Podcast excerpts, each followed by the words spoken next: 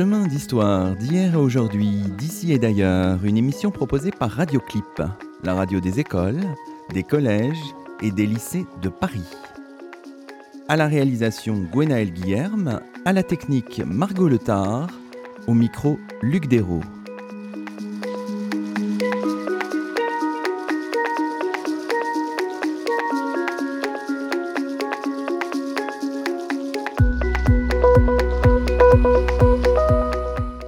Bonjour à toutes et à tous, c'est le 19e numéro de Chemin d'Histoire, une émission proposée par Radioclip, et nous avons la joie de cheminer aujourd'hui en compagnie de François Doss. Bonjour à vous. Bonjour. François Doss, vous êtes professeur à l'université Paris-Est Créteil. Vous venez de faire paraître une biographie aussi volumineuse que passionnante de Pierre Vidal-Naquet, un ouvrage paru aux éditions La Découverte dans la collection Cahiers libres. Vous y racontez une vie, pour reprendre le sous-titre de l'ouvrage, celle de l'historien Pierre Vidal-Naquet, né en 1930, mort en 2006, frappé par l'irruption du tragique dès son plus jeune âge lorsque ses parents, Lucien et Margot, sont arrêtés en mai 1944 avant de périr à Auschwitz quelques semaines plus tard. Vidal-Naquet est l'auteur de travaux savants autour de la Grèce antique. C'est un éminent représentant de l'école d'anthropologie historique avec Jean-Pierre Vernant ou Marcel Détienne. Ses engagements multiples sont connus. On pense évidemment au combat initié dès 1957 pour faire la lumière sur la disparition de Maurice Audin. L'historien s'est également érigé contre les négationnistes, ces assassins de la mémoire, pour reprendre le titre d'un ouvrage paru initialement en 1981. Vidal-Naquet est bien cet historien dans la cité, pour reprendre les mots inscrits sur sa tombe à Fayence, une petite localité varoise. C'est à cette figure d'intellectuel libre, exigeant, infatigable, intraitable même, que nous consacrons notre émission d'aujourd'hui. Alors, une biographie consacrée à Pierre Vidal-Naquet, volumineuse, euh, François Doss. Alors, racontez-nous un peu la, genèse de ce, de ce projet. Pourquoi, comment s'est-il hmm. fabriqué? Écoutez, je ne vais pas vous dire euh, que je suis né euh, avec cette euh, vocation de, consacrer cette biographie à Vidal-Naquet, ce serait mensonger de ma part. J'avais d'ailleurs assez peu de contact avec lui, je l'ai seulement croisé à quelques occasions.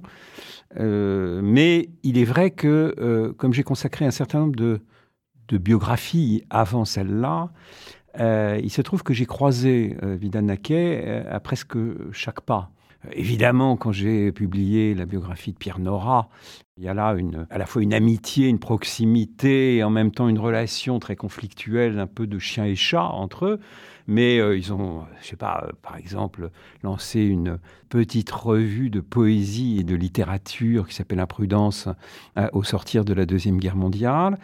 Quand j'ai euh, publié ma biographie de, Castoriadis, euh, là aussi, sur la Grèce, j'ai trouvé ce dialogue très important entre, entre le spécialiste de la Grèce antique, qui est Vidal Naquet, et le philosophe euh, grec, qui est Castoriadis. Donc, je à chaque fois, je l'ai croisé et, m'intéressant évidemment beaucoup, comme vous le savez, à, l'historiographie, à l'histoire de l'histoire, à l'évolution de l'écriture de l'histoire, j'ai trouvé évidemment dans Vidal Naquet quelqu'un qui euh, a été, on y reviendra sans doute, un initiateur dans un domaine qui m'est cher euh, depuis le début et qui est l'historiographie. Et euh, manifestement, on trouve euh, là une œuvre pionnière dans, ce domaine, dans ces interrogations sur le caractère réflexif euh, de, la discipline. Et puis, comme vous l'avez dit en présentant trop généreusement mon, livre, la pléthore d'engagements m'intéressant à l'histoire intellectuelle, comme avec la saga des intellectuels que j'ai publié chez Gallimard il n'y a pas longtemps, ces deux volumes, euh, je trouve là, dans la deuxième moitié du XXe siècle, quelqu'un qui est euh, présent à son temps et, qui ne laisse passer aucun défi et qui s'engage. Et il y a là une posture intéressante de, du savant et de l'homme engagé, du citoyen. Hein. Il y, a là une tension qu'on retrouve, je sais pas, chez un Marc Bloch, et, le livre qui va beaucoup compter d'ailleurs pour Vidal Naquet, qui est L'étrange défaite. Et on retrouve cette, euh, cette tension chez lui euh, extrêmement forte et jusqu'au bout, jusqu'à jusqu'à sa mort. Engager une biographie, c'est évidemment s'inscrire dans ce pari biographique. Hein, c'est le titre d'un de vos ouvrages paru initialement en 2005 avec ses risques. Alors dans l'introduction, on vous, on vous voit presque soulagé d'avoir peu connu Pierre Vidal-Naquet et de l'avoir trouvé guerre sympathique. C'est une manière presque pour vous de se prémunir contre une forme de risque, évidemment, qui guette tout biographe, c'est-à-dire le risque de, de la géographie. Vous êtes presque soulagé, de, finalement. enfin, je ne l'ai pas choisi parce qu'il m'était antipathique. Euh, non, n'exagérons rien. Mais euh, il est vrai que euh, dans la réflexion de l'après-coup, par rapport à un certain nombre de critiques qui m'ont été formulées dans le passé sur le caractère un petit peu géographique, c'est vrai que quand j'ai fait ma biographie de Ricoeur ou de Michel de Certeau, il y avait une espèce de transport qui, est le propre un peu de, l'acte biographique aussi. C'est-à-dire que euh, une biographie ne peut être réussie que s'il que s'il y a ce transport. Alors il y a eu ce transport incontestablement. On ne se consacre pas comme ça pendant trois ans à une figure sans, sans, la rapprocher au plus près de soi-même. Mais euh, il est vrai que, euh, je l'explique dans l'avant-propos, euh, je n'ai jamais eu de, rapport ni de disciple, ni d'élève de Vidal Naquet, et que les quelques relations que j'ai eues avec lui étaient plutôt tendues. Bon, parce qu'il il avait ce côté très très généreux par rapport à, ses doctorants, par rapport à un certain nombre de combats qu'il menait mais, euh, mais distant. Et, je pense que j'étais resté dans cette distance-là. Il est vrai que euh, une biographie, il faut chercher euh, ce que Ricoeur appelle la juste distance. Bon, c'est facile à dire, c'est pas facile à réaliser, cette juste distance, parce qu'il faut à la fois être très empathique et, plonger vraiment dans, le, dans une compréhension de l'intérieur du personnage dont vous redressez, tracez l'histoire. Et en même temps, il faut garder, se garder de toute géographie. Donc, mmh c'est cet entre-deux qui est pas facile. Et là, j'ai l'impression que, et vu la réception que pour l'instant commence à avoir le livre, il est plutôt bien reçu et, bien reçu parce que effectivement, on voit qu'il n'y a pas non plus euh, un monument que mhm. j'aurais voulu construire. Ça mhm. reste euh, un travail euh, avec parfois un peu d'ironie, de critique et de distance critique qui, qui me semble nécessaire. Alors, évidemment, pour établir cette biographie, il faut s'appuyer sur des sources. Évidemment, pour l'historien, c'est fondamental peut-être le paradoxe ou l'originalité, la spécificité de l'itinéraire que vous, que vous retracez là, c'est que Pierre Vidal-Naquet a beaucoup écrit lui-même. Il est l'auteur de Mémoires, euh, un texte absolument dense et passionnant, paru assez tôt finalement, en 1995 pour le volume premier, en 1998 pour le, pour le second volume. Il est l'auteur de multiples ouvrages où il se raconte. Alors pour vous, est-ce que c'était finalement un atout ou une forme de difficulté finalement supplémentaire, euh, François Doss? À la fois, c'est un atout, parce qu'effectivement, je me suis beaucoup appuyé sur ce qu'il dit de lui-même, et notamment dans ses mémoires. Mais euh, euh c'est pas particulièrement un handicap parce que euh, la manière dont je conçois mon travail biographique, biographie disons intellectuelle, même si le terme n'est pas totalement heureux parce que on peut difficilement séparer l'intellect de l'affect. Mais dans ces biographies intellectuelles, je privilégie aussi et beaucoup euh, le regard de l'autre, comme il a euh, été dans des milieux de sociabilité très différents, vu ses engagements, euh, c'est aussi le regard de toute une série de gens que j'ai été voir. Donc il y a un travail d'enquête orale que j'ai mené qui spécifie un petit peu mon, mon travail biographique. dans le cas de Vidal-Naquet, d'abord, il s'était beaucoup raconté, vous le dites, et puis ça spécifie aussi qu'il implique sa subjectivité dans chacune de ses préfaces, dans chacun de ses articles, dans chacun de ses livres, euh, sur euh, lui-même, enfin comment il s'inscrit personnellement, affectivement et par son histoire personnelle par rapport aux autres. J'ai mené ce travail d'enquête là aussi euh, par rapport à tous ses proches, y compris sa famille. Et puis, euh, il s'est auto-archivé, c'est-à-dire qu'il s'est raconté, mais et là, évidemment, quand il s'est raconté, il n'a pas euh, retravaillé toutes ses archives. Euh, et là, j'ai bénéficié à l'école des hautes études de kilomètres d'archives qui, effectivement, ont été classées, sa correspondance, ses dossiers d'engagement sur tel ou tel question. Et donc là, le, matériau pour euh, réaliser cette biographie était, était, pléthorique. Eh bien justement, écoutez, euh, on va évoquer ce, ce fonds, cette collection absolument fascinante, ces archives Pierre mhm. Vidal-Naquet qui sont conservés à l'École des hautes études en sciences sociales. Et nous nous sommes rendus il y a quelques jours à l'École des hautes études en sciences sociales et nous avons interrogé Goulven Lebrec, qui devient le responsable du service des archives du grand équipement documentaire au campus Condorcet où s'installe entre autres l'école des hautes études en sciences sociales. Je vous propose euh, d'écouter cet entretien et de réagir juste après. Le son nous est proposé par Margot Letard le fonds a été collecté en 2001, donc euh, du vivant de, Pierre Vidal-Naquet, et ça a été fait par euh, l'ancienne responsable du service des archives de, l'École des hautes études en sciences sociales, Brigitte Mazon, avec euh, l'accord et aussi un intérêt de François Hartog, qui est un chercheur, un directeur d'études de, de l'EHESS. Et donc ce fonds, au départ, en fait, c'était pas un fonds d'archives au départ, c'était toute la documentation que Pierre Vidal-Naquet avait emmagasiné euh, au cours de toute son existence et qu'il avait avec lui euh, à son domicile, donc dans son appartement parisien. C'est un lieu qui était connu pour être plein de, plein de livres et aussi plein de documentation, plein d'archives. Et ce qui a été étonnant avec Pierre Vidal-Naquet, ça a été la quantité d'archives qui a été récupérée, qui est quand même assez phénoménale, puisque on est là euh, aujourd'hui avec un fonds qui fait environ 70 mètres linéaires ce qui est, colossal pour, une personne. Et donc ce fonds, euh, il a été collecté. Le gros est arrivé euh, au début des années 2000 et a commencé à être classé. Et il y a eu ensuite des versements, des arrivées successives d'archives qui venaient déjà de, la femme de Pierre Vidal-Naquet, qui a vécu euh, plusieurs années après son décès, et, de ses enfants. Il a, avait trois, fils qui ont aussi donné des documents complémentaires. C'est un fond qui est, très, volumineux, qui touche en fait à tout ce que faisait Pierre Vidal-Naquet.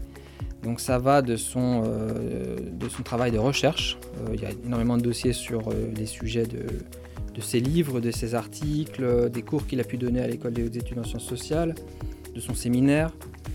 Il y avait aussi des dossiers concernant l'histoire contemporaine. On a des dossiers qui sont clairement des dossiers de recherche sur l'histoire du temps présent, mais parfois, dans ces mêmes dossiers, on peut avoir des, documents d'engagement, de, pétitions qu'a signé Pierre Vidal-Naquet, d'articles qu'il a écrits euh, dans des journaux pour euh, soutenir une cause. Donc voilà, on a ces, dossiers-là. On a aussi des dossiers euh, plus administratifs en lien avec le centre qu'il dirigeait, qu'il a dirigé, donc le centre Louis centre de recherche sur la Grèce antique, dont Pierre Vidal-Naquet, mais aussi Jean-Pierre Vernant été directeur. Et on trouve d'ailleurs des dossiers de, Jean-Pierre Vernant. On a aussi des archives, euh, une correspondance très abondante qui est évaluée à, 15 000 lettres. Il gardait toutes ces lettres, il gardait aussi euh, les, doubles, euh, il a à un moment donné gardé aussi les doubles des lettres qu'il envoyait lui-même. Et donc ces lettres en fait ont été classées, ça a été un énorme travail, elles ont été reclassées par, par correspondant. C'est une mine d'informations au sujet de Vidal Naquet, mais aussi sur toute l'histoire de, des sciences sociales, du vivant de Pierre Vidal Naquet. On a aussi euh, un fonds documentaire qui est, très important. C'est-à-dire qu'il a constitué des dossiers sur, euh, sur plein de sujets, là aussi sur des personnalités, euh, des personnalités politiques notamment. C'est aussi lié à ses engagements, à ses luttes contre des négationnistes. et il y a aussi des dossiers sur des affaires dans lesquelles il, s'est impliqué. Et enfin, il y a tous ces tirés à part. Il avait autour de lui, auprès de lui, tous les documents pour mener ses recherches. C'est un fonds d'archives euh, qui est entré à l'école des hautes études en sciences sociales en tant que fonds privé. Donc ça a été un, c'est un don qui a été fait. Pour y avoir accès euh, sur le plan juridique, il faut demander, euh, faut passer par le service des archives de l'EHESS. Et ensuite, il faut demander accord de consultation aux ayants droit, qui sont les, fils de Pierre Vidal-Naquet. Après, sur le plan très matériel de la consultation, elle se fait au service des archives de l'EHESS on donne, euh, on donne accès aux inventaires qu'on a euh, réalisés sur, euh, les, parties du fond. Il, il n'existe pas un inventaire général du fond, il est en cours et il, sera, il sera fait normalement cette année 2020. Donc la consultation se fait dans un entrepôt de l'EHESS à Aubervilliers, là, en ce moment. Mais à partir du début de l'année 2021, elle se fera au sein du grand équipement documentaire, ce qu'on appelle le GED, du campus Condorcet. et donc au sein de, la grande bibliothèque du GED, on aura à la fois des collections d'ouvrages, on aura un million d'ouvrages en accès direct, et on aura des archives. On aura à l'ouverture du, grand équipement documentaire 5 km d'archives et euh, les chercheurs pourront là avoir accès à ces fonds. Il y aura aussi des salles euh, dédiées à la consultation euh, en groupe pour des, projets collectifs sur des fonds d'archives. Voilà, c'était Goulven Lebrec à notre micro il y a quelques jours qui nous présentait donc les archives Pierre Vidal-Naquet conservées à l'école des hautes études en sciences sociales et qui vont maintenant être très prochainement un consultable au grand équipement documentaire d'Aubervilliers au campus Condorcet. Alors ces archives, vous les avez, euh, François Doss, sillonnées en quelque sorte. Oui, je confirme euh, tout à fait ce que dit Goulven Lebray. Euh, c'est effectivement un fonds énorme. Là, j'étais heureux de, le réentendre parce que ça me, donne quelques chiffres que je ne soupçonnais pas, 15 000 lettres, etc. Mais est, très bien classé effectivement par par Brigitte Mazon. Euh, effectivement, il faut demander l'autorisation euh, aux ayants droit. Et moi, j'avais demandé l'autorisation à l'épouse, Geneviève euh, Vidal-Naquet, qui malheureusement est, qui me l'a donné, qui est morte dans l'été. Donc euh, ça devait être en 2016 témoin euh, de, cette enquête et, finalement elle, a disparu trop tôt. Mais euh, en effet, j'ai pu plonger dans ce qui effectivement est depuis très longtemps chez, chez, chez, Vidal-Naquet un souci de, de s'auto-archiver, c'est-à-dire qu'un souci de l'archive tel qu'il s'auto-archivait, que qu'il accordait, alors ça, ça renvoie, évidemment, on y reviendra, à, euh, une certaine fragilité, euh, je dirais, euh, liée à son histoire tragique. Enfin, je ne veux pas faire de la psychanalyse sauvage, mais il y, a une espèce de, il le dit lui-même, brisure de l'ego qui fait que, je veux dire, le nom de Vidal-Naquet, chaque fois qu'il est présent, il doit être effectivement tout de suite archivé. ce qui évidemment facilite le travail d'historisation ensuite.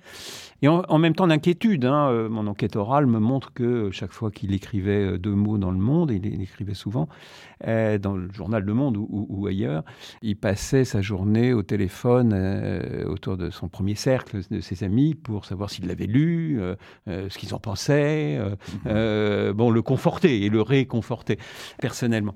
Donc on voit tous les dossiers, non seulement qui portent son nom, mais les dossiers dont il a eu besoin pour ses interventions, pour ses recherches. Hein. donc euh, une, euh, une, mine très très riche sur ce plan. Alors si on regarde maintenant un peu la, structure de votre, de votre biographie, on voit un peu les, idées, les grandes thématiques, la traversée des épreuves, on y reviendra, le combat moral contre la guerre sans nom, donc la guerre d'Algérie, depuis 1957 jusqu'aux années 2000, euh, hein, bien sûr, un regard renouvelé sur la Grèce antique, être juif en France, l'engagement dans la cité, qui comprend notamment les interventions dans la presse, le travail éditorial aussi aux éditions Maspero et à la découverte, les combats universitaires, la vie familiale aussi. Donc il y a cette structure qui n'est pas forcément euh, toujours chronologique. Vous avez mmh. voulu un petit peu parfois thématiser votre, votre biographie, François Das. Oui, les deux. C'est-à-dire qu'il faut combiner le, thématique et le chronologique. Ça va de soi, puisque euh, effectivement, bon, la guerre d'Algérie, c'est un moment. Euh, c'est vrai qu'il a toujours été intéressé euh, et s'est toujours impliqué sur la question algérienne jusqu'au bout, de manière très critique, par rapport au pouvoir algérien issu de l'indépendance.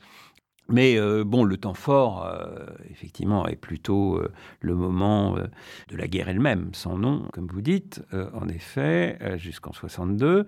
Donc il y a une périodisation quand même à faire. Hein. Et puis il y a un mouvement qui, on y reviendra peut-être, va l'amener à ce qui n'est pas la dominante début du parcours, mais à mettre en avant sa, sa judéité. Le fait qu'il est non pas juif de France, mais français juif. Euh, ce qui est très très important pour lui en tant qu'intellectuel juif totalement assimilé. Euh, et ça, c'est toute une tradition, hein, parce qu'il est très enraciné en France, qu'on appelle les, juifs du pape, du comtat vénessin, qui était protégé. Il s'est trouvé d'ailleurs avec une autre historienne de la Grèce antique que j'aime beaucoup, qui je dois beaucoup, qui est Claude Mossé, et ils sont trouvés des liens de cousinage hein, qui remontent à cette période hein, des Juifs du pape. Voilà, une famille askénaze, euh, bourgeoise, très assimilée, pour laquelle les valeurs républicaines, les droits de l'homme et du citoyen, euh, tout ce qui émane de la Révolution française, fait partie d'une identité euh, universelle et, qui met entre parenthèses la tradition juive, la pratique, etc. Et effectivement, là, il y a aussi une historisation à faire, chronologique. Hein. il va effectivement être amené à cette identité.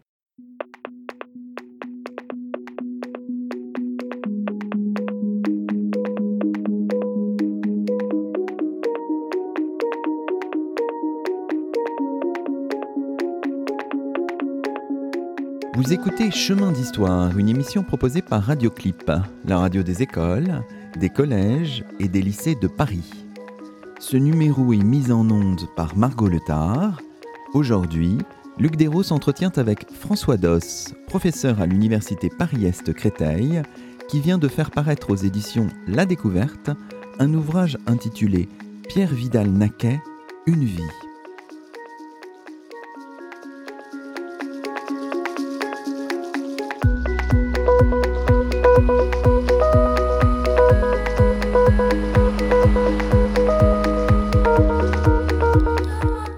La deuxième partie de cette émission, euh, François Doss, on peut revenir évidemment sur les débuts de la vie euh, de Pierre Vidal-Naquet, euh, des débuts qui sont assez vite, hein, puisque tout de même, ça se passe quand il a moins de 15 ans, qui sont assez vite tragiques. Vous nous l'avez dit tout à l'heure, c'est une famille française juive assimilée, une enfance qui se passe plutôt à Paris Dans quel, euh, dans quel milieu, pour euh, la caractériser, dans quel milieu social? Oh, D'un milieu très, très bourgeois, euh, très, très aisé. Lucien Vidal-Naquet, son père, est un, un, avocat, un avocat important. très, très, il a été dans le cabinet d'avocat de l'ancien président de la République, Alexandre Mirand. Bon, une grande figure du barreau de Paris. Et il est très exigeant euh, par rapport à ses, enfants euh, qui doivent être, euh, et ça aussi c'est une tradition dans les milieux de la bourgeoisie juive, ils doivent être des bourreaux de travail, excellents. et effectivement, le petit Pierre donne entièrement satisfaction lorsque le cadet François n'est que bon, mais qu'il se ramasse quelques fessées et puis, et puis arrive, arrive la guerre et effectivement la famille se réfugie à Marseille et dans une grande maison. Le père reste à Paris au départ et puis il va être radié du barreau et il va rejoindre sa famille, sa femme et ses enfants à Marseille. en 1942. Voilà. Et pour dire à quel point effectivement cette famille est assimilée, c'est que, euh, et là, euh, sans porter de jugement, on refait pas l'histoire, mais euh, il va commettre des imprudences absolues, euh, le père, puisque euh, ils ont dans cette grande maison une gouvernante allemande de l'organisation TOT, et il se trouve que ils vont s'engueuler pour une broutille, une histoire de salade, et la dite gouvernante dit au père de Vidal-Naquet, vous aurez mes nouvelles d'ici 48 heures. Or, euh, il ne l'a pas entendu comme euh, un danger. Il se trouve que 48 heures passent, on est le dimanche, toujours rien. Et euh, il se dit, voilà, c'est des menaces en l'air. sauf qu'il n'avait pas compté que, effectivement, la Gestapo ne travaille pas le dimanche.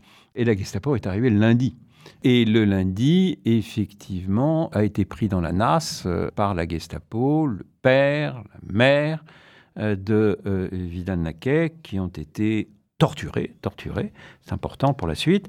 Euh, le père est déporté à Drancy et ont terminé à Auschwitz. oui, c'était l'arrestation, c'était le 15 mai 15 mai 44. 15 mai 15 mai 44. Miraculeusement, miraculeusement, Pierre Vidal Naquet a alors 14 ans. Euh, miraculeusement, les enfants ont été préservés. Lui, euh, son père lui avait dit d'aller voir une exposition de peinture. Il n'est pas rentré tout de suite chez lui. Et ses amis, euh, le voyant revenir et sachant que la Gestapo était chez lui, lui ont bien dit de ne pas rentrer. Le tout petit, il y avait un nouveau-né qui est né en 44. La mère a réussi à le passer à une voisine et, et donc il survivra à la période. Mais il se suicidera à 20 ans en se faisant sa propre chambre à gaz et, en achetant un panier d'osier avec une bonbonne pour se euh, suicider, certes pour une histoire de cœur, mais on ne peut pas évidemment ne pas lier cela en 64, avec ce traumatisme en 64, Rue des 20 ans après. Et bon, Aline euh, va pouvoir être prévenue. Euh, François le cadet, il, est pris, il est arrêté par la Gestapo et, et son père lui dit Fais ta valise petitement. Et puis il se dit, il me l'a expliqué, mourir à 12 ans, euh, c'est idiot finalement. Euh, et sa mère lui dit, bah, tu sais, euh, dès qu'ils auront l'œil ailleurs, essaye de, de t'échapper. Et c'est ce qu'il fait, il va courir, sauter le mur du jardin, etc., échapper miraculeusement à la Gestapo. Mais incontestablement, il le dit dans ses mémoires, évidemment, c'est une brisure qui détermine tout le reste hein, de son existence, et tout son rapport et à l'histoire et au monde et aux autres, etc. Alors ils vont être sauvés, cachés, les, enfants.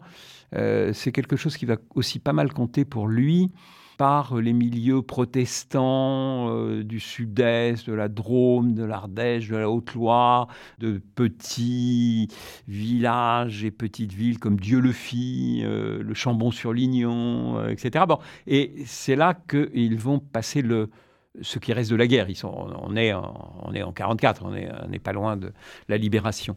Mais il sera toujours très reconnaissant par rapport à cette autre minorité que sont les, protestants, euh, de l'avoir, et lui et bien d'autres euh, enfants juifs, euh, protégés. D'ailleurs, la thématique des, affinités entre protestants et juifs, ça fait l'objet hein, de, quelques-uns de, de ces articles. Alors, la brisure de la Seconde Guerre mondiale, c'est aussi bien sûr l'ensemble hein, de, cette Seconde Guerre mondiale, parce qu'il faut rappeler aussi que son frère Yves, était mort, euh, mmh. qui était bébé au moment de l'exode, est mort sur la route de l'exode le 20 juin 1940, à mmh. quelques mois. Donc c'est vraiment évidemment aussi l'ensemble de cette période qui pour lui renvoie à un traumatisme euh, considérable. Alors si maintenant on arrive après la Seconde Guerre mondiale, comment est née, euh, s'est faite cette, cette vocation d'historien? C'est un, un long chemin, enfin un chemin qui n'était pas forcément évident, François Doss?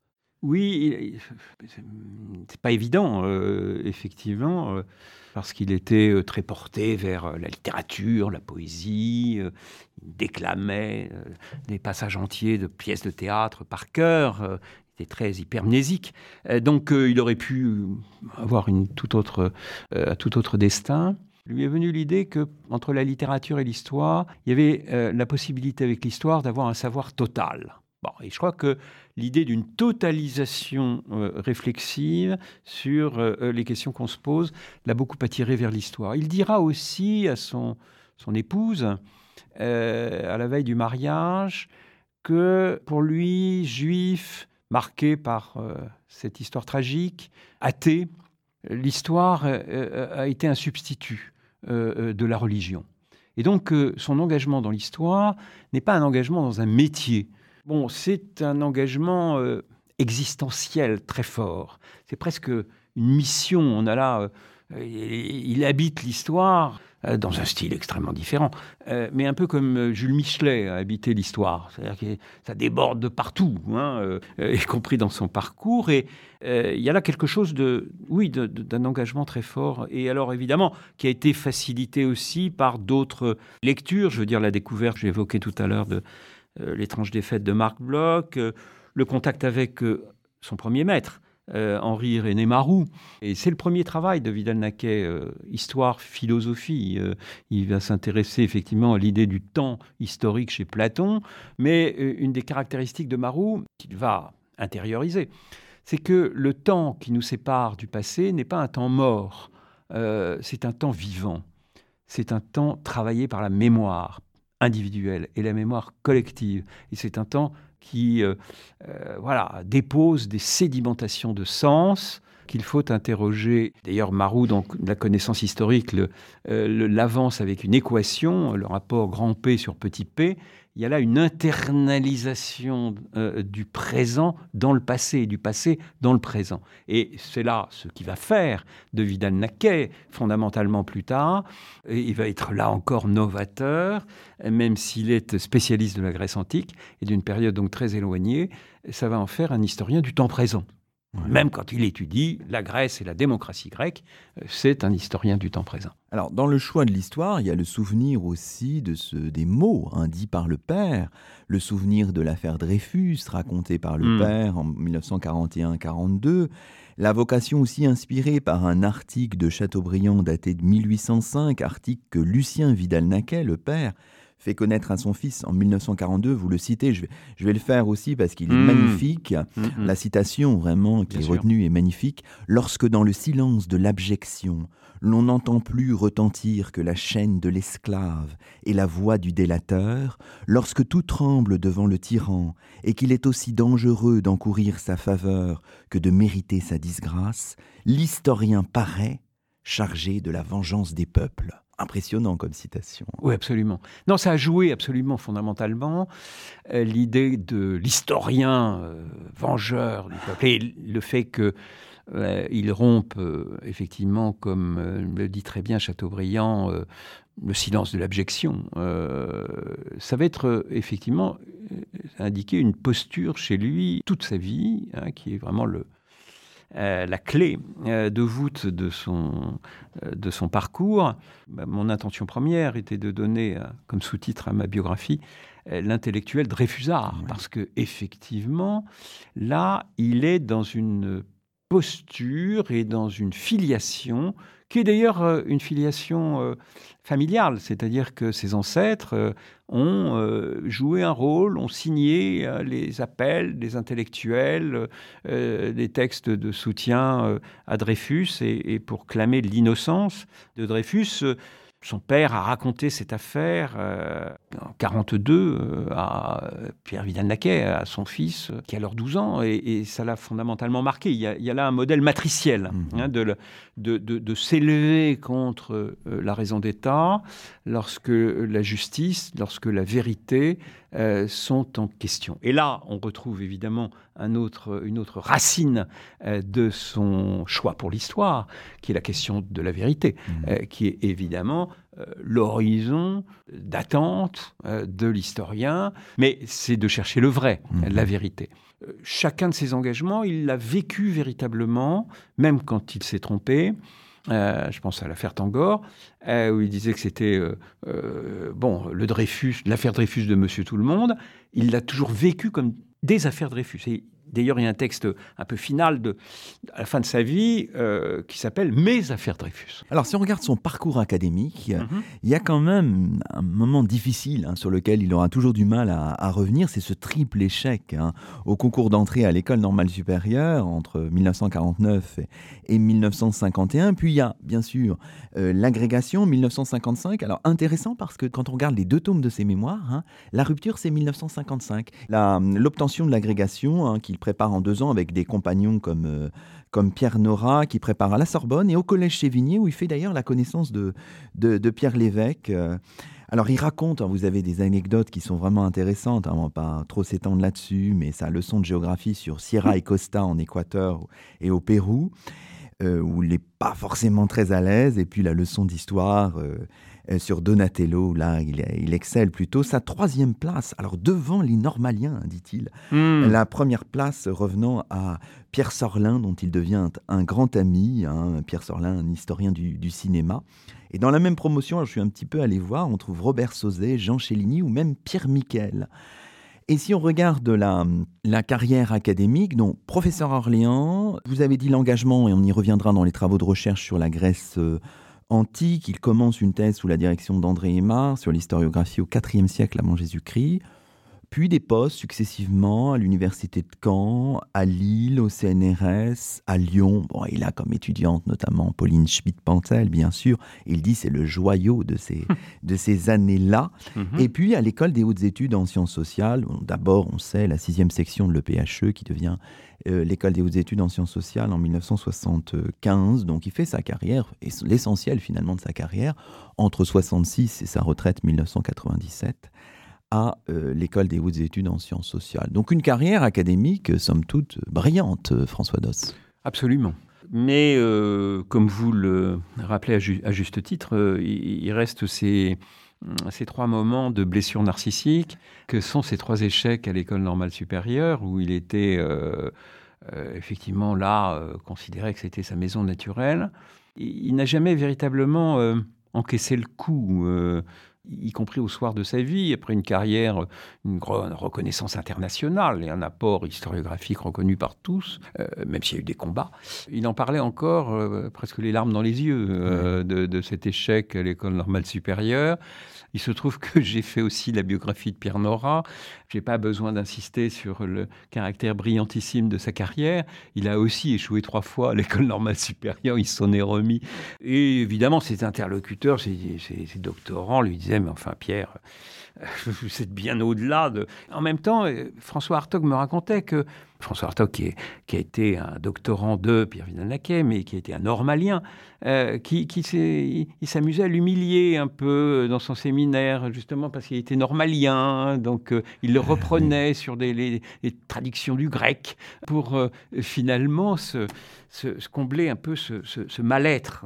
Bon, après, effectivement, il il va euh, connaître euh, cette carrière et, cet investissement. Moi, ce que j'ai trouvé effectivement dans euh, ce parcours, les témoignages de ces doctorants, les, archives à l'école des hautes études, c'est son investissement dans l'institution. Il a mmh. passé beaucoup de temps à faire les carrières de, euh, euh, de ces euh, doctorants.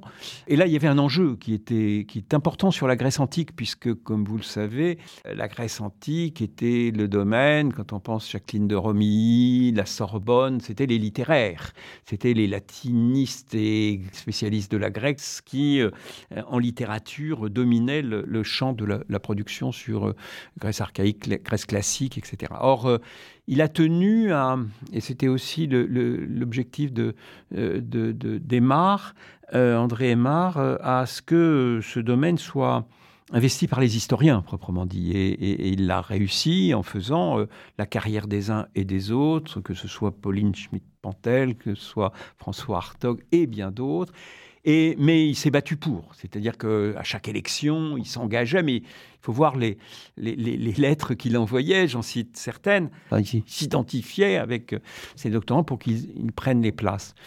Il a été aussi crossé, euh, comme vous le savez, euh, puisqu'il a été, euh, au moment de la guerre d'Algérie, signataire du manifeste des 121. Et il a, il a en effet été suspendu, certes avec son traitement, mais suspendu d'enseignement à l'université de Caen, où il était l'assistant de Van Enfenter, euh, grand euh, maître de la Grèce antique.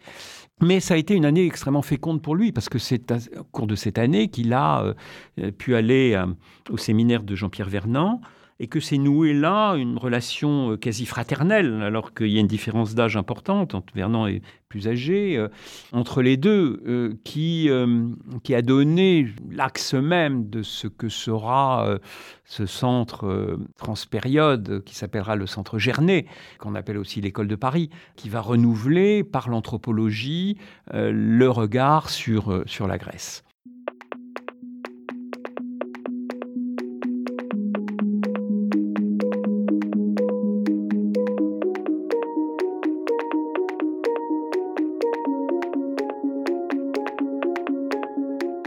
Écoutez Chemin d'Histoire, une émission proposée par Radioclip, la radio des écoles, des collèges et des lycées de Paris. Ce numéro est mis en onde par Margot Letard. Aujourd'hui, Luc Dérault s'entretient avec François Doss, professeur à l'université Paris-Est Créteil, qui vient de faire paraître aux éditions La Découverte un ouvrage intitulé Pierre Vidal-Naquet, Une vie.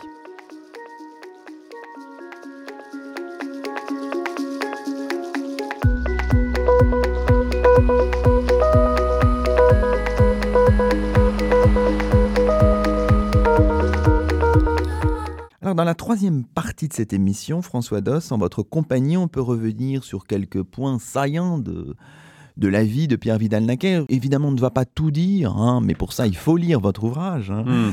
Alors évidemment, on peut commencer par le choix de l'histoire de la Grèce, de l'histoire de la Grèce antique. Alors ce que je vous propose peut-être de faire pour introduire ce- cette section de notre émission, c'est d'écouter un jeune historien né en 1978, Paulin Ismar, qui a euh, à peine connu Pierre Vidal-Naquet, mais qui néanmoins a lu ses, travaux. Nous sommes entretenus avec lui il y a quelques jours. Paulin Ismar, qui est maître de conférence habilité à diriger des recherches en histoire grecque à l'université Paris 1. Cette bulle sonore nous est proposée par Margot Letard. Non, alors moi je l'ai jamais rencontré, sauf euh, une fois, mais parce qu'il est venu, euh, euh, il est intervenu dans un séminaire qui était le séminaire de euh, ma directrice de recherche, mais moi j'étais en master, Pauline Schmidt-Mantel, voilà, dont il était très très proche et qui a été une de ses élèves les plus fidèles d'une certaine façon à, à- à son œuvre. Euh, voilà, donc j'ai j'ai aucun rapport, euh, aucun rapport avec la personne qui a été Vidal Naquet. Mais évidemment, quand on était en, en master, qu'on commençait des études en, en histoire grecque, c'était une figure euh, assez extraordinaire, presque, presque légendaire. Évidemment, pour moi, dans mon souvenir à cette époque-là, assez indissociable. Quand on commence hein, dans, dans- ce travail de, Jean-Pierre Vernant, c'était aussi un peu un duo, les Vidal Naquet-Vernant, bien qu'en réalité ils soient tous les deux très très différents, à la fois dans leur, dans leur travail, dans leur, euh, dans leur euh, champ d'études, dans, leur façon même d'appréhender euh, la, Grèce. Bon, et évidemment, il y avait aussi euh, euh, l'aura de la figure historique qui- qu'il incarnait. Ce qu'il avait fait euh, au moment de la guerre d'Algérie, euh, ce qu'il avait écrit sur le négationnisme. Bon, c'était une figure, disons, d'intellectuel engagé et qui offrait l'idée qu'on pouvait réconcilier à la fois l'érudition pointue au sujet de la Grèce ancienne et une forme d'intervention dans l'espace public. Disons que moi, en tout cas, ce que j'ai lu de Vidal Naquet, ce que j'ai retenu, c'est vraiment euh, trois œuvres différentes. D'abord et avant tout, euh, c'est Clisthène l'Athénien, donc son premier grand livre avec Pierre Lévesque de 1964, qui est vraiment une relecture extraordinairement originale de euh, la fondation de la démocratie athénienne, donc attachée aux, réformes de, de Clisthène, où il s'intéresse à la fois à la reconstitution très détaillée, très pointue bah, de l'organisation administrative de, la démocratie athénienne au moment où elle, s'invente.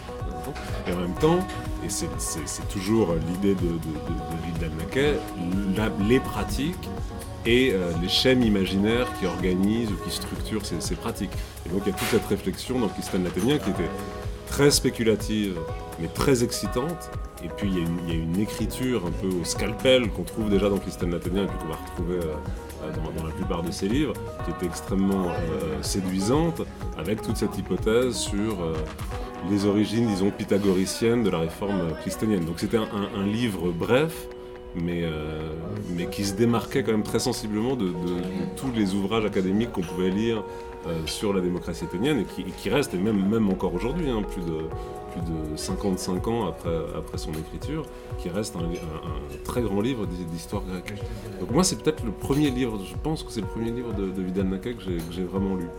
Et puis les deux autres auxquels je pensais, parce que c'est ceux sur lesquels de toute façon on ne cesse jamais de revenir, c'est euh, tous les articles qui composent euh, et Tragédie, euh, avec Vernon.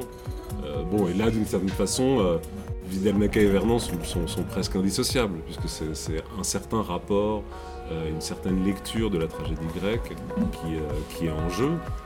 Et chacun de ces articles est, un trésor pour, aller disons, en historien vers, euh, vers le corpus tragique. Et puis le dernier, le dernier livre qui pour moi est évidemment très important, c'est Le Chasseur Noir, qui, qui- résume euh, tout le travail de Vidal Naquet durant les années 60-70 au sujet de, euh, de ce qu'est la cité grecque, des sociétés civiques, des, des formes d'inclusion et d'exclusion qui les traversent, euh, l'imaginaire de la cité, euh, euh, sa relecture de Platon, enfin voilà, c'est- vraiment son grand livre, Le Chasseur Noir. comme souvent avec des, grands historiens, euh, évidemment, leur, leur, lecture de la, de la société ou de la cité euh, grecque, euh, on peut aujourd'hui la contester sous pas mal d'aspects. la lecture très structuraliste de la cité que proposait le chasseur noir, on en est quand même plus ou moins sorti. On va dire la même chose, par exemple, du pain et le cirque de, de, de, Et en même temps, les œuvres restent. C'est-à-dire que la, démarche intellectuelle qui est à l'œuvre, euh, la lecture d'ensemble de, la cité grecque de la façon que Vidal Naquet imagine, elle reste quand même extrêmement euh, attrayante, puissante, et, donc euh, ces livres restent, ils ont, ils ont leur force de façon autonome, même si on peut discuter plein plein plein de choses qui, s'y trouvent. Après, il y a quelque chose propre à Vidal Naquet qui est, qui est vraiment exceptionnel, c'est que, et c'est là qu'il se distingue euh, clairement de Vernon, de, d'Étienne, de, de, Nicole Laureau, enfin tous ces gens dont il a été très proche, avec lesquels il a, il a formé ce qu'on a appelé euh, l'école de Paris, c'est que c'est le plus historien d'entre tous. C'est le seul, de toute façon, vrai historien euh, parmi eux. Il y a cette idée très forte, mais alors qui, qui, s'ancre sans doute dans, dans l'histoire tragique de, ce qu'a été son enfance et sa jeunesse, mais l'idée que euh, avec strictement les moyens d'un historien, et seulement en historien, quelque chose de la vérité peut émerger. L'histoire peut produire de la vérité, différemment évidemment que, de la philosophie, euh, et, ça c'est quand même très très puissant. Voilà, c'était Paulin Ismar à notre micro dans un café parisien, ce qui s'entend quand même un petit peu. voilà, mais ce qui donne vie à tout ça. Alors, euh, on retrouve certaines idées hein, que vous avez dit, le rapport à la vérité, voilà, les ouvrages qui sont cités, bien sûr, Mythes et tragédies en Grèce ancienne, avec Jean-Pierre Vernant, initialement publié chez Maspero en 1972, Le chasseur noir, forme de pensée et forme de société dans le monde grec, toujours chez Maspero en 1981. C'est le titre d'un chapitre du, livre Le chasseur noir. C'est un personnage de la mythologie grecque. Hein. C'est un jeune homme qui part à l'aventure pour subir l'initiation, qui s'emploie aux techniques de la ruse, mais qui disparaît pour ne plus revenir. Donc on voit bien que là, même un, jeune historien euh, d'une quarantaine d'années, voilà, trouve dans l'œuvre foisonnante de Pierre Vidal-Naquet euh, matière à, à, penser et à repenser euh, le monde grec antique, François Doss. Oui, oui, c'est très judicieux d'avoir euh, de cette tournée vers euh, ce euh, brillant helléniste qu'est Paulin Ismar, qui, a fait d'ailleurs des, ouvrages remarquables sur les esclaves experts pour justement défendre la démocratie. et, c'est des choses qui, effectivement, viennent de, cette école-là, de l'école de, de, Gernay, qui reste...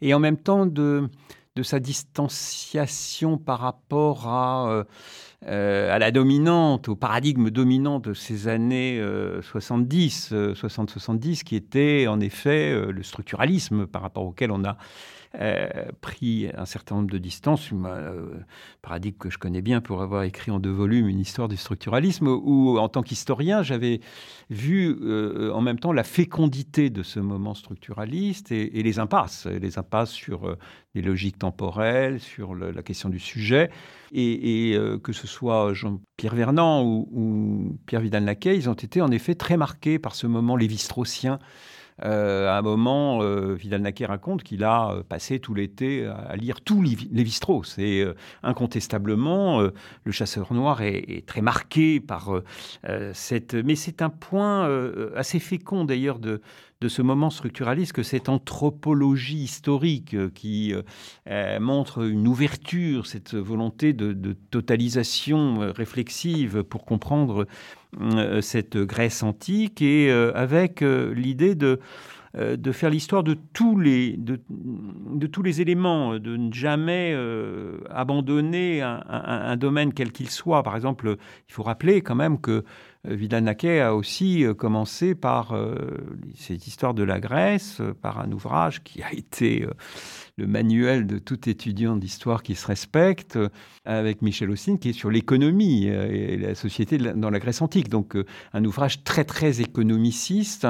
Il a abordé évidemment le politique avec Clisthène Ténien et, Pierre Lévesque. Il a aussi, il faut dire, travaillé sur les marges de la société grecque, c'est-à-dire qu'il s'est intéressé aussi à, tous les invisibles de cette société, euh, les esclaves, les métèques, les femmes, et puis aussi tout un travail sur les représentations, sur l'imaginaire, sur le mythologique. Je pense notamment à, l'Atlantide. Et, là aussi, c'est un ouvrage tout à fait important euh, chez lui. Euh, euh, donc il a, il a beaucoup apporté dans, la connaissance hein, de la Grèce par rapport à, à, la doxa, à ce qui... Hein, on ne peut plus penser effectivement la Grèce après Vidal-Naquet, enfin après le San comme avant. Oui, oui, le centre Gernet qu'il a dirigé donc à partir de 1984 et puis jusqu'à sa retraite en 1990. Mais il faut dire aussi que ces interventions sont surtout sur le mode de l'article. C'est ça, euh, oui, c'est ça. Et des préfaces aussi. il, a, été un, grand préfacier. Le mode court, qui, à mon avis, est le seul mode articulable avec un engagement aussi omniprésent dans la cité. C'est-à-dire que c'est un moyen de, de faire les deux, finalement. Oui, et puis maintes fois réédité, c'est-à-dire que c'est, hmm. enfin, faire l'histoire de tout ça, c'est très complexe parce que les textes ah reviennent avec des variantes. avec des variantes, avec des réceptions différentes. Alors, son rapport à l'histoire, disons un mot aussi, ce n'est pas un archéologue. Hein. Et voilà ce que dit par exemple Evelyn Scheid. Vidal, sur un terrain de fouille, c'était quelque chose, trébuchant sur les ficelles, discutant sur le sort du monde, une calamité, portant un short qui était une atteinte à la dignité publique. Et puis peut-être ajoutons aussi autre chose, ses travaux, hein, nous les oublions pas, sur Flavius Joseph, où là il sortait un petit peu de sa période de, de, référence, l'auteur de la guerre des Juifs au 1er siècle après Jésus-Christ, entre 76 et 79. C'est une question qui est très importante, y compris dans son propre itinéraire, parce que c'est le moment aussi où il retrouve un peu, où il comprend euh, le, juif qu'il y a en, lui d'une certaine manière dans les années 70. Oui, le juif qui est en lui et, une certaine figure dont il fait quasiment l'apologie, qui est la figure de la du bon usage de la traîtrise. Hein, puisque Flavius Joseph passe dans le camp de Rome et, des vainqueurs et en même temps apporte à l'histoire euh, euh, de la communauté juive en tant qu'historien en tant qu'historien, en faisant justement cette histoire de la guerre des Juifs.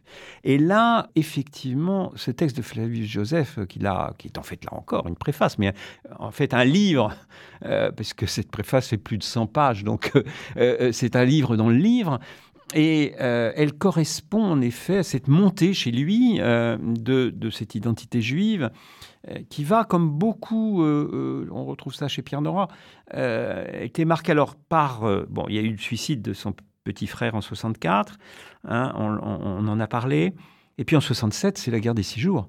C'est-à-dire que euh, euh, à ce moment-là, euh, beaucoup de, juifs totalement assimilés, qui sont français, plus que français, je meurs, eh bien, se disent que Israël mm, va risque de disparaître. Hein. C'est l'époque où Choukaïri appelle à mettre les juifs à la mer et euh, que effectivement dans les médias on a l'impression que ce petit pays va se faire euh, absorber par les pays arabes alentours qui sont tous ligués contre lui. Et là il y a une peur, il y a une peur et un engagement, un engagement que tous les juifs ne vont pas prendre. Son ami euh, Maxime Rodinson va écrire d'ailleurs un, texte assez critique sur le, nouveau, la nouvelle alliance de Rothschild à, Pierre Vidal-Naquet. Mais il va appeler avec un certain nombre d'intellectuels, effectivement, à, à, ce qui n'est pas une nouvelle, euh, une nouvelle Shoah. Euh, bon. Et puis, il va se reprendre très très vite, parce qu'on va s'apercevoir que cette guerre ne va durer que six jours, et le rapport de force est très en faveur d'Israël. Et euh, très vite, il va appeler l'État israélien à ne pas humilier les vaincus, et très vite à s'intéresser au sort de ces vaincus, des Palestiniens, des territoires occupés, euh, il va aller plusieurs fois en Israël, euh, quasiment en reporter, puisqu'il va écrire pour le Nouvel Observateur, il va partir pour des, euh, effectivement enquêter sur le temps présent en Israël, et il va devenir de plus en plus critique par rapport à la politique israélienne. Il terminera par des, des textes trop c'est trop, condamnant de manière, il a d'ailleurs un certain nombre d'intellectuels israéliens qui sont euh, du même combat pour critiquer de manière très véhémente et, d'autant plus engagée et véhémente qu'il est euh, juif, intellectuel juif et qui s'assume comme tel. Et euh, évidemment, la figure là de Flavius Joseph est comme il a dit un de ses fils, enfin sa, sa propre figure. Et d'ailleurs, il est dénoncé en Israël comme un affreux traître à, la cause. Et puis, il y aura, il y aura ces trois volumes importants les Juifs, la mémoire, le présent, qui sont là aussi des recueils d'articles mis bout à bout et qui, sont, qui font quand même trois volumes sortis à la découverte. Oui, bien sûr. Et on peut aussi inscrire là-dedans l'engagement, bien sûr, contre les, les négationnistes bien très sûr. puissants ah bah, évidemment, hein, de Vidal Évidemment, Forisson. Euh, et, puis, euh, et puis, cette espèce d'horreur euh, qu'il découvre tardivement, y compris de proches, hein, comme Serge Thion, de gens engagés, de gens de gauche, hein, la vieille taupe, des, même des anciens de socialisme ou barbarie, qui sont devenus des négationnistes purs et durs, qui nient l'existence des chambres à gaz. Et là, il y aura un combat qu'il prendra d'ailleurs, à mon avis, à juste titre. C'est-à-dire qu'on ne, son principe, c'était on ne discute pas avec ces gens-là, hein, puisqu'ils euh, ne respectent pas les règles minimales euh, euh, du respect de la vérité, mais par contre on les combat. Et on les combat en tant qu'historien. Mhm. Et c'est là encore où il a été prophétique, parce que, euh, euh, souvenez-vous, il a été de ceux, ils ne sont pas nombreux, hein. euh, il y avait lui et puis son amie Madeleine Rébériou, autre historienne importante, qui ont été critiques par rapport à la loi Guesso de 1990, hein, en disant non, la réponse, elle doit être historienne, elle ne doit pas être juridique. Alors, il nous reste quelques minutes hein, dans cette émission. Peut-être on peut revenir, parce que pour le moment, on n'en a que très peu parlé par allusion, sur euh, quelque chose, et là on ne respecte pas tout à fait la chronologie, bien sûr, de structurant, bien sûr, dans la vie de Pierre Vidal-Naquet, c'est évidemment l'Algérie, l'affaire Audin, hmm. euh, et finalement son, engagement très précoce dans cette bataille-là, François Doss. Oui, tout à fait, tout à fait. Il est euh, saisi là par cette lettre de, Josette Audin dans Le Monde. Et euh, il écrit donc à euh, l'épouse de Maurice Audin, qui euh, se demande où est passé son mari, parce que la thèse de l'armée, on est en 57, la thèse de l'armée, c'est que Audin a été arrêté, qui est un, mathématicien communiste, mais la, plus militante, c'est son, épouse. il est arrêté et il se serait évadé évadé et il n'aurait pas donné de nouvelles ni à sa femme ni à ses enfants. C'est absolument invraisemblable et stupide, euh, mais pour cacher le fait que euh, Odin a été liquidé euh, physiquement. on ne sait pas encore d'ailleurs si c'était intentionnel ou si la torture a été telle que... mais enfin, le, le, résultat est là. Et il a été nié jusque presque aujourd'hui par l'État français et l'armée. Et donc, il est saisi de cela et il va s'adresser à Josette Audin en lui disant, écoutez, moi, je, suis agrégé d'histoire, j'ai un savoir-faire que m'a donné l'agrégation d'histoire et je peux hum, le mettre à votre service pour découvrir la vérité sur votre mari. Et il va s'engager là-dedans. Et c'est très intéressant parce que là, il y a toute une correspondance très intéressante et très abondante entre Josette Audin et Pierre Vidal-Naquet. Euh, Josette Audin étant euh, très engagé contre le colonialisme, euh, l'Algérie française, euh, bon, et alors que euh, Vidal-Naquet lui dit non, non, pas de ça. On pose simplement le problème de la vérité. Et ce livre doit être un, explosif en tant que avançant dans la vérité et donc dans la dénonciation du mensonge euh, de l'armée. On, retrouve là évidemment le schéma de Réfusard et de ce qu'il appellera, d'ailleurs il prend ça à, Jean-Marie Domnac, cette posture de l'engagé dégagé. C'est ainsi qu'il va proposer une espèce de brochure à son grand ami euh, Jérôme Lindon aux éditions de Minuit. Et euh, Lindon a dit non, non, il faut un livre. Il faut un livre. Et comme il n'a pas écrit encore de livre, on sait aujourd'hui que euh, ce livre a été pour beaucoup écrit par Lindon lui-même. Euh, c'est un des seuls livres euh, qui n'est pas un recueil d'articles.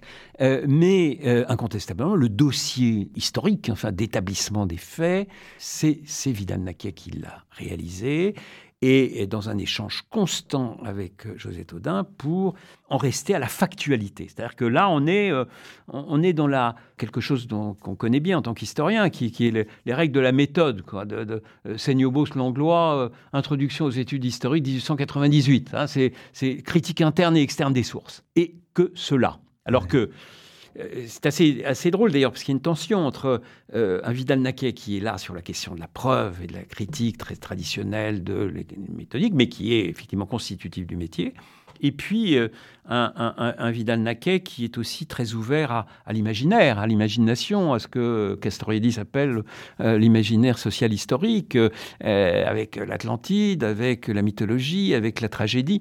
Euh, il y a là donc ces deux pôles. Et puis donc ça ira au-delà de ce livre L'affaire Audin, puisqu'ils vont constituer un comité Maurice Audin, où va jouer un grand rôle le mathématicien Laurent Schwartz, et mener une bataille qui sera une bataille, parce que la guerre d'Algérie a été aussi une guerre de l'écrit, une bataille morale contre la torture, contre l'usage de la torture. Et là encore, on retrouve euh, l'itinéraire personnel, l'histoire tragique de, Vidal lui-même. Hein. On a torturé son père. Donc l'idée même de torture lui est absolument euh, euh, scandaleuse.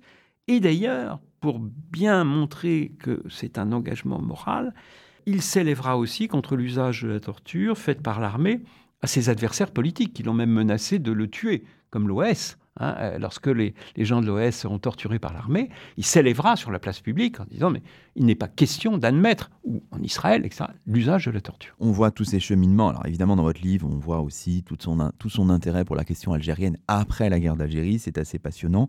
Mais on arrive peut-être au terme de, de notre émission. Alors peut-être un mot sur, euh, pour conclure, en guise de conclusion, sur la la personnalité de, Pierre Vidal-Naquet, on voit une personnalité finalement entière. On le voit dans des, dans des polémiques, par exemple, avec Bernard-Henri Lévy, avec ce ton extrêmement vif hein, dans les années 70. on le voit aussi tout entier dans sa manière de, de dire les choses, parfois de manière cinglante, dans ses errements aussi, hein, mmh. l'affaire Luc Tangor. Mmh. Euh, ce côté un petit peu fantasque aussi, il paraît que être en voiture avec Pierre Vidal-Naquet, c'était vraiment très très très dangereux. Donc une personnalité qui voilà qui stimule l'historien finalement, euh, François Doss. Oui oui, non, il y a, un personnage assez euh, assez attachant sur ce plan, c'est-à-dire que euh, il est il est sur ce plan une caricature d'intellectuel qui est complètement démuni par rapport à tout ce qui est matériel, que ce soit l'éducation des enfants, que ce soit conduire une voiture, bon avec en mettant en péril non seulement lui-même mais tous ses passagers, au point qu'un de ses fils d'ailleurs m'a dit qu'il avait euh, comme ça découvert Alexandre Dumas, parce que sa seule manière d'être conduit par son père était de se plonger dans l'œuvre d'Alexandre Dumas, euh, de d'essayer d'allumer un électrique avec une allumette. Enfin bon, des anecdotes comme ça, j'en raconte, il y en a pléthore. Et, ce côté maniaque aussi, euh, il était par exemple, c'était l'époque où Le Monde, le journal Le Monde avait deux éditions, l'édition du midi et l'édition du soir, et il y avait pour coutume de, tout de suite acheter le Monde euh, et de traverser la rue sans regarder surtout s'il y a des, voitures, qui, parce qu'il est déjà en train de corriger euh, le journal, et de téléphoner dans l'après-midi au Monde pour qu'il corrige les coquilles avant l'édition du soir, et de le vérifier. Donc c'est complètement euh, fou. Et, il y a le côté aussi, alors sur le plan de sa personnalité, je dirais, je l'évoquais tout à l'heure à propos de, de, son premier cercle, le côté d'anxiété, c'est-à-dire que c'est un grand anxieux qui, qui, finalement, cette pulsion d'engagement est un besoin existentiel. C'est-à-dire que je pense que c'est ça qui l'aide à, vivre et qui l'aide à répondre à la réponse qu'il n'a eue que tardivement. C'est la première pièce de théâtre qu'il a essayé de décrire quand il était gamin, au sortir de la guerre, et qui s'appelle L'attente. Eh bien, l'attente, effectivement, parce qu'il euh, ne savait pas où étaient ses parents au début. Mais effectivement, il a fallu métaboliser cette disparition qu'il euh, n'a jamais euh, véritablement supporté. On le comprend. Hein. Je, rappelle le fameux colloque organisé par Annette Vivorca et Lucette Valency en 92 sur la mémoire de la Shoah. Et c'est ce moment où il lit euh, devant le public euh, le journal euh, de son père et il s'étrangle d'émotion. Mmh. Et il y a là un, moment tragique, dramatique, mais en même temps cathartique de ce qu'il meut en tant que en, tant qu'individu. Merci beaucoup François Merci à vous. Et c'est ainsi que se termine le 19e numéro de Chemin d'Histoire, d'hier à aujourd'hui, d'ici et d'ailleurs, l'émission d'histoire de Radioclip. Nous étions en compagnie de François Doss, professeur à l'université Paris-Est Créteil et qui vient de faire paraître aux éditions La Découverte un livre passionnant intitulé Pierre Vidal-Naquet, Une vie. À la semaine prochaine pour un nouveau rendez-vous d'histoire sur Radioclip la radio des écoles, des collèges et des lycées de Paris.